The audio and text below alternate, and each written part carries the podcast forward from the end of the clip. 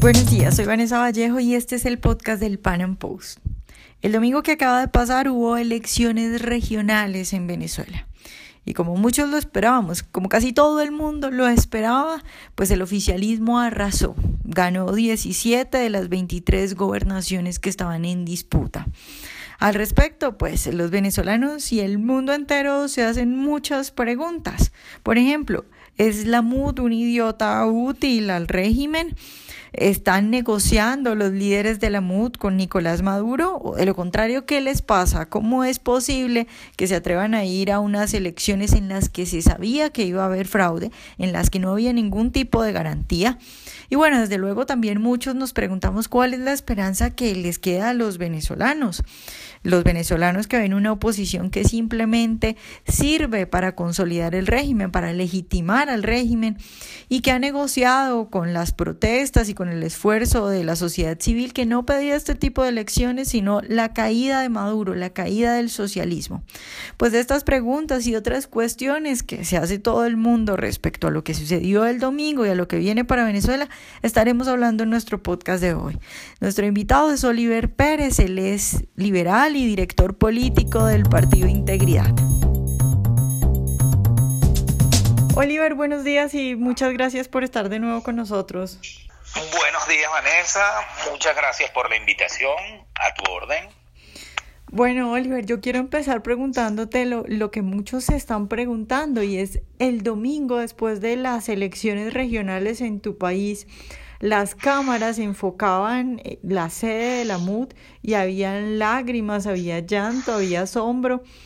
¿Tú crees que es que la gente de la MUD no se imaginaba lo que iba a pasar? ¿A qué se debe esa reacción que, que muchos vimos en las cámaras del domingo? Bueno, yo creo que habría que separar la, digamos, el impacto que se llevaron los, los seguidores de la MUD versus el impacto que quizás se pudieron haber llevado los, digamos, las, las cabezas, ¿no? El liderazgo.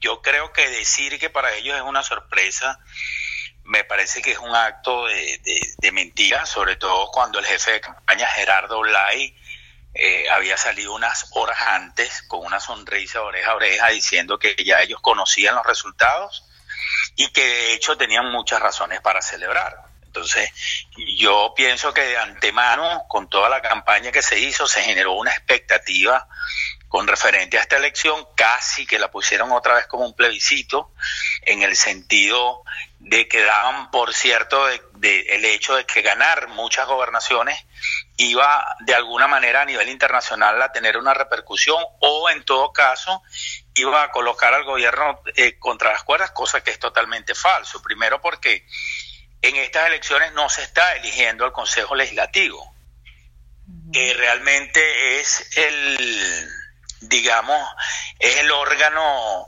que tiene el poder de legislar y es el órgano también que se reserva el, el derecho de, de, solicitar la destitución de los gobernadores. Eh, lo que estamos haciendo es básicamente un cambio de caras en las gobernaciones, pero literalmente no hay una transferencia de poder. Esas reacciones me parece que son de personas que, de, de seguidores de la MUT, ¿no? que confiaron en los líderes, en el liderazgo, y bueno, yo creo que muchos amanecieron el lunes con un sabor amargo que ya muchos de los que este, conocemos la dinámica que hay entre el gobierno y la oposición sabíamos que había de venir, ¿no? Primero con el plebiscito del 16 de julio y ya con lo del domingo, básicamente en mi opinión y en la de muchos analistas políticos, la MUD se terminó básicamente de enterrar. Esa es la, la lectura que yo le doy. Oliver, si hablamos de las reacciones de las cabezas de la MUD, yo creo que pues he escuchado como reacciones variadas. Por un lado he escuchado algunos decir, eh, no, vamos a ir hasta el TSJ a mostrar las pruebas que tenemos de que es un fraude, otros culpando a María Corina Machado, otros culpando al abstencionismo. En general, ¿qué, qué es lo que pretende la MUD en este momento? ¿Tienen una línea para seguir? ¿Tienen algún plan o, o, o qué es lo que han dicho? Yo creo que eso, esto, ya esto es un cuento viejo, ¿no? Recordemos que las elecciones a, a la presidencia de la República, perdón, en el 2013, cuando Enrique Capriles se midió con, Nicolás Maduro. Eh, apenas se conocieron los resultados porque era más o menos algo así como lo que pasó este domingo, que en las primeras horas de la tarde se daba por ganador a Enrique Capriles y de repente a final de la tarde cambió todo el panorama, cambiaron todas las caras del, del comando de campaña en lo que se conoce como la Mesa de la Unidad y finalmente eh, se terminó proclamando a Nicolás Maduro como presidente. En ese momento, Enrique Capriles pidió que se hiciera una auditoría exhaustiva del todo el sistema y, e incluso Nicolás Maduro en ese momento se comprometió a hacerla, después se, obviamente no la hicieron. Pero lamentablemente cuando uno acepta ir en estas condiciones, con un mismo árbitro que está deslegitimado, con unas autoridades que tienen los plazos vencidos, eh, con unas reglas que ellos mismos las ponen y las cambian a su antojo. En el 2010 cambiaron los circuitos electorales para las elecciones a, los legisladores, a los diputados, perdón, y ahorita eh, en esta elección, a última hora, cambiaron los centros de votación de mucha gente. ¿Cuáles fueron los centros de votación más afectados? En este caso, los centros de votación donde ellos saben que el apoyo es para la gente de la MUD. Entonces, esos centros electorales, la gente fue reubicada en unos sitios literalmente muy remotos, prácticamente inaccesibles, eso seguramente habrá hecho alguna, alguna mella, pero yo creo que la sorpresa debe ser, no la sorpresa, la lectura tiene que estar ahorita la pelota está al lado de la dirigencia de la que entienda, primero que hay una parte de la población que no está dispuesto a avalar más eventos electorales en estas condiciones, ¿no? Segundo, que esas son las mismas caras que estamos viendo desde el 2002 tenemos 15 años viendo a la misma organización con las mismas caras, los mismos dirigentes, Timoteo Zambrano, Henry Ramos Julio Borges, Enrique Capriles, Leopoldo López, es decir, eh, se ha establecido básicamente en Venezuela un establishment, hay una nomenclatura y, y, o eres o estás de este lado o estás del otro y básicamente no hay alternativas para los que aspiramos a algo mejor. Es decir, Parece que es un menú donde tú puedes elegir solamente veneno, uno que es más letal y otro que es menos letal. Pero no hay una opción para que los ciudadanos podamos elegir algo realmente mejor, algo que realmente proponga sacarnos del socialismo, ¿no? Que es lo que tiene un día Venezuela. Eh, yo pienso que todas estas acciones van a ser eh, estériles. Ir a un Tribunal Supremo de Justicia, bueno, yo creo que allá hay cantidad de denuncias en cuanto a lo que son las irregularidades en los procesos electorales en Venezuela y hasta ahora no hay una sentencia favorable eh, de ninguna de esas denuncias y demandas que se han hecho. Eso es una formalidad, eso no va a llegar a nada. Por ahí escuché que estaban llamando a la calle a protestar. Difícilmente el ciudadano que salió a protestar eh, por en un espacio mm, superior a tres meses recientemente, que no estaba buscando una elección de gobernadores, sino que buscaba una salida a toda esta tragedia, no, no cuentan tampoco con el apoyo ciudadano, no cuentan ahorita con la fuerza de la convocatoria en la calle.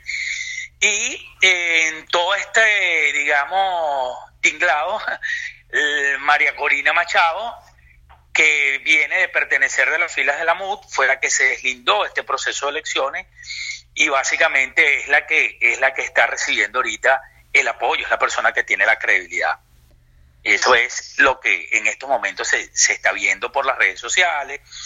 Eh, por ahí dicen que, no sé, no sé si era el día de hoy, de verdad que no, no, no tengo la, la certeza de que era el día de hoy, el gobierno le está exigiendo a los gobernadores eh, recién electos que se juramenten ante la Asamblea Nacional Constituyente y al parecer ya una de las, de, de las elegidas, una gobernadora del Partido Acción Democrática, está evaluando, parece que el comité, hay un comité reunido, están evaluando la posibilidad de, de juramentarse ante la Asamblea porque ellos dicen que eso no la legitima. En, en sí, hay una serie de contradicciones que yo creo que en este momento han puesto en evidencia que definitivamente hay una, hay una, hay digamos un, hay intereses entre las partes, entre los cogollos, porque el, tema aquí en Venezuela es que los partidos son partidos cogolléricos. Entonces, parece que hay un pacto de cogollos. Así como había un pacto en, en, lo que, en el periodo llamado Cuarta República, que llamaban el pacto de punto fijo, parece que esto es un nuevo pacto, donde las élites pactan estos eventos electorales. Muchos dicen que con la, con la finalidad de darle un barniz de democracia a lo que a todos sabemos que no es, porque la democracia no solamente se mide en unas elecciones, sino en el ejercicio del poder. Y ahí estamos con una Asamblea Nacional Constituyente fraudulenta, con 8 millones de votos. Tenemos eh, una, una Asamblea Nacional elegida legítimamente que no sabemos qué está haciendo, no la vemos legislando. Eh, la, la, sacaron del Parlamento y no sabemos qué están haciendo ahorita. Y bueno, ya se están hablando de convocar a unas nuevas elecciones que son las elecciones de los alcaldes, las elecciones municipales. Lo que quiere decir que la fiesta electoral parece que continúa, parece que eh, ciertos sectores de la MUD se siguen subiendo a este tren de la fiesta electoral y mientras tanto, mientras esa fiesta electoral se lleva a cabo, las penurias de los ciudadanos comunes, bueno, pues van, van en aumento. Esa es la realidad ahorita en Venezuela. Oliver, yo te iba a preguntar que si crees que la MUD es el idiota útil que legitimó el régimen de Maduro, pero eh, acabo de replantear un poco con lo que me acabas de decir, porque uno no sabe si es que son un idiota útil efectivamente o si es que por el contrario son muy vivos y, y están pactando, ¿no? ¿Tú, ¿Tú qué crees que sucede? Yo creo que lo principal que hay que colocar sobre la mesa es que hay una afinidad ideológica, porque ambas, digamos, ambas organizaciones o ambos polos son de izquierda, ¿no? No es que estamos hablando de, de izquierda contra derecha, de socialismo con versus liberalismo, sino son todos partidos socialistas, todos partidos de izquierda, únicamente que hay tres tipos de izquierda en este país, ¿no? La izquierda eh, progresista, que es donde está la MUD, la izquierda laborista, que una parte está con la MUD y otra parte está con el gobierno, y la izquierda revolucionaria, que por supuesto es el partido de gobierno. Entonces, esa afinidad ideológica no le permite a la MUD hacer un, planteamiento y hacerle una confrontación a los planes de gobierno del partido de gobierno, ¿no? ¿Por qué? Bueno, porque sería contradecir los principios que ellos mismos pregonan. Recordemos que este, este sistema, el, el, llamado socialismo del siglo XXI, vino en hombros de la socialdemocracia. Todas estas ideas de llamar a una Asamblea Nacional Constituyente, de una nueva constitución, de extender el periodo presidencial a seis años, eran ideas que se venían discutiendo ya en el último gobierno de Caldera. El, todo el tema de las comunas, eso fue un libro que escribió eh, acá un político ya fallecido que se llama Jorge Olavarría, un proyecto casi que calcado de un libro que escribió el doctor Jorge Olavarría. Es decir, eh, yo pienso que el tema ideológico no les permite confrontar con suficiente firmeza a este, a este gobierno. Creo que hay factores dentro de la MUD, eh, digamos, de alto rango, que tienen negocios con el Estado, que también seguramente reciben dólares preferenciales y obviamente son sectores que, que son afines. Sí, yo creo que es una oposición totalmente funcional y no porque yo lo diga aquí en una llamada telefónica contigo, sino una oposición que tiene 18 años enfrentándose a un gobierno y ni siquiera ha podido detener el avance, porque tú me digas que, que no lo han desplazado del poder, bueno, está bien, digamos que el gobierno, el, el partido de gobierno gozó de una popularidad grande hasta el 2008, 2009, eso lo sabemos todo, pero de ahí en adelante este, el gobierno ha venido perdiendo cada día este, más popularidad, con la llegada de Maduro perdió mucha más popularidad el partido de gobierno, y que uno diga, bueno, 18 años de ineficacia no lo creo, porque yo, los seres humanos aprendemos por ensayo y error, ¿no? Este, yo salgo hoy por, por acá, por, por el frente de mi casa y paso por, un, por una calle que está oscura y me roban hoy, y me roban mañana y me roban pasado mañana. Yo creo que cualquier persona este, digamos, mentalmente sana, entiende y teoriza de que por ahí si paso mañana a la misma hora, posiblemente me van a volver a robar, ¿no? Entonces, la idea es no volver a pasar por ahí. Tenemos 18 años donde no los han podido desplazar del poder y 18 años donde no se ha podido detener el avance del socialismo en el país. Aquí, cuando los personeros del gobierno en cadena nacional dicen que van a profundizar la revolución, no lo están diciendo a manera de amenaza, lo dicen con una certeza este, de que lo van a hacer y lo hacen, y sigue avanzando el socialismo, y se sigue destruyendo la moneda, y se sigue destruyendo la economía ibanesa. Aquí tuvimos a la oposición que ganó por mayoría prácticamente absoluta el Parlamento en el 2015, y hacemos una revisión de todas las leyes que trató de promulgar la oposición, porque si la, la excusa es que el gobierno no los deja hacer nada, vamos a, darle el beneficio de la duda. Es cierto, no te permitieron este, aprobar todas las leyes que tú propusiste, pero ¿cuáles fueron las leyes que se propusieron aquí mientras la mientras el, la MUD estaba eh, siendo mayoría en el Parlamento? Que el tema eran los presos políticos, ese era el tema que estaba ahí, y una ayuda humanitaria, una fulana ayuda humanitaria. Este, antes de una ayuda humanitaria, más nos ayuda a derogar los controles cambiarios, más nos ayuda a derogar los controles de precios, flexibilizar las, leyes laborales, abrirnos al mercado, quitar aranceles, derogar impuestos, pero nunca jamás en el, el, tiempo que estuvo la muda ahí esto se planteó con firmeza. No, porque de repente uno pregunta y te dicen, sí, nosotros metimos un proyecto de ley que estaba dentro de todos los proyectos que metimos, estaba de último y en letra minúscula. Bueno, eso no lo van a ver nunca. No, si quieres hacer cambios, tú haces una campaña y haces propaganda por las políticas que tú quieras eh, que, se, que se deroguen o en todo caso las nuevas leyes que tú quieras este, sancionar, pero no se hicieron, eso no se hizo. Básicamente ahí lo que se hizo fue, eh, yo digo que una especie como de circo, ¿no? El señor Ramos Alú echando chistes, como él es llanero, él es muy dicharachero, entonces la gente se reía de él, de las cosas que decía, de la manera como debatía con los diputados del PSUV y después, al final de las sesiones, salen las fotos todos riéndose. Entonces uno no sabe si, si esto es en serio, si son compadres que cuando se prenden las cámaras y están en el Parlamento, este, bueno, mira, este es el trabajo y lo que yo te diga aquí no tiene nada que ver a nivel personal ni tiene ninguna trascendencia, porque eso es, yo creo, lo que nos llevamos los ciudadanos informados porque lo importante que está pasando en Venezuela es que ciertamente hay un grupo de ciudadanos que nos estamos informando, que estamos informados, que sabemos de política y que hemos estado dándole seguimiento a todos estos eventos. Entonces, a la pregunta tuya, la respuesta son los hechos. En 18 años que tú estás ahí con las mismas caras, enfrentados a los mismos personajes, porque ambos son este, organizaciones de cogollos, ¿no? El mismo cogollo del PSUV enfrentado con el mismo cogollo de la MUD y la MUD no ha podido ni desplazarlos del poder por la vía democrática, ni tampoco por la vía democrática después de haber ganado el Parlamento, detener el avance de la barbarie que estamos viviendo en Venezuela. Entonces, es una oposición funcional. Sí, yo creo que una oposición así, el partido de gobierno está muy feliz. Seguro en el 2018 con esa oposición gana las elecciones.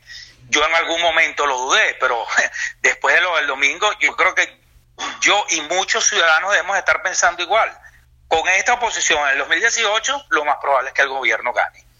Claro, Oliver, ya para terminar, te quiero preguntar si está pasando algo aparte de la MUD en Venezuela, es decir, muchos, por ejemplo, libertarios y liberales siguen eh, a Roderick Navarro eh, y a estos chicos que están hablando de la resistencia y de que una oposición de verdad, pero en realidad está pasando algo en Venezuela.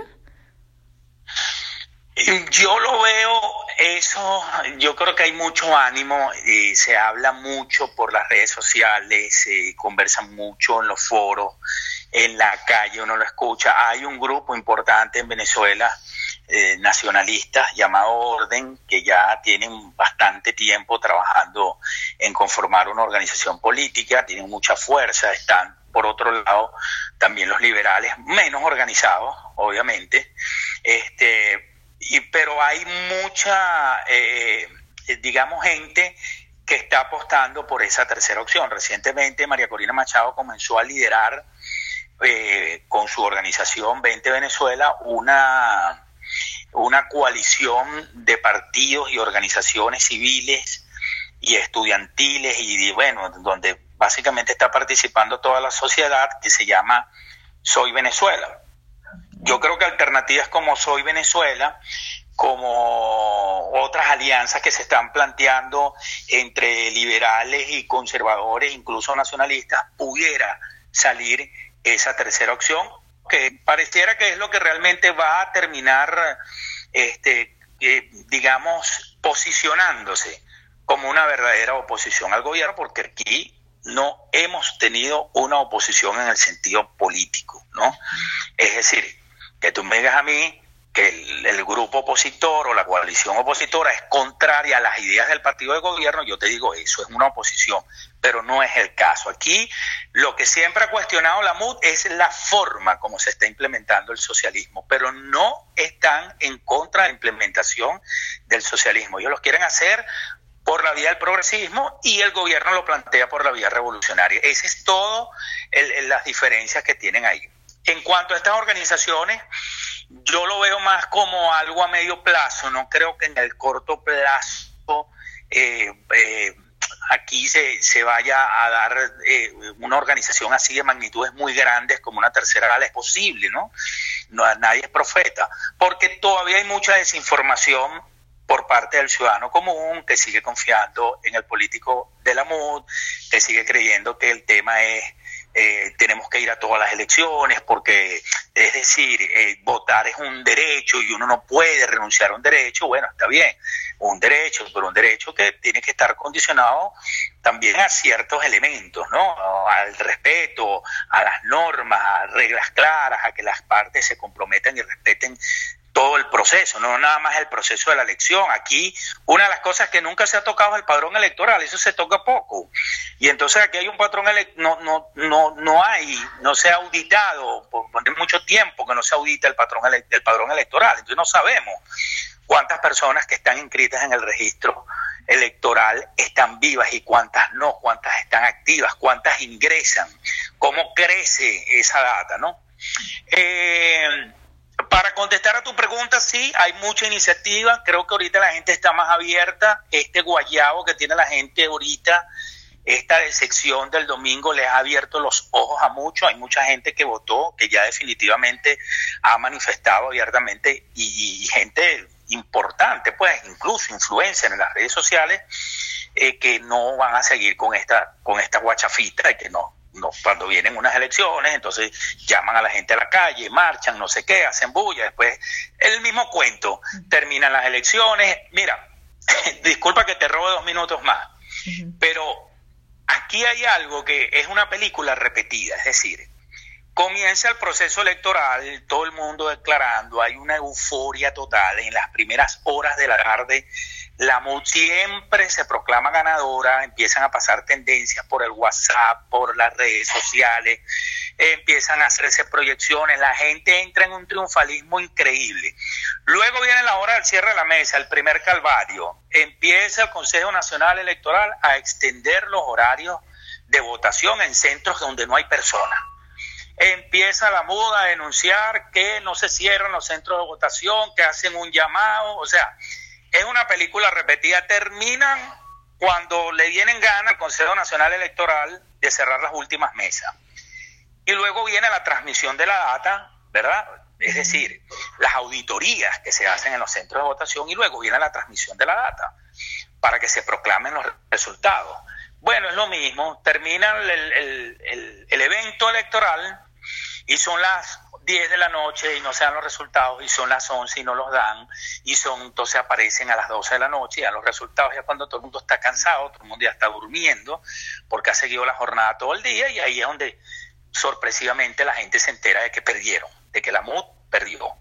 Entonces, una vez que dan los resultados empiezan las denuncias de fraude y eso es un círculo. Se llama después nuevamente otro evento, se dice que esta vez vamos a tener testigos de mesa y que no va a haber fraude.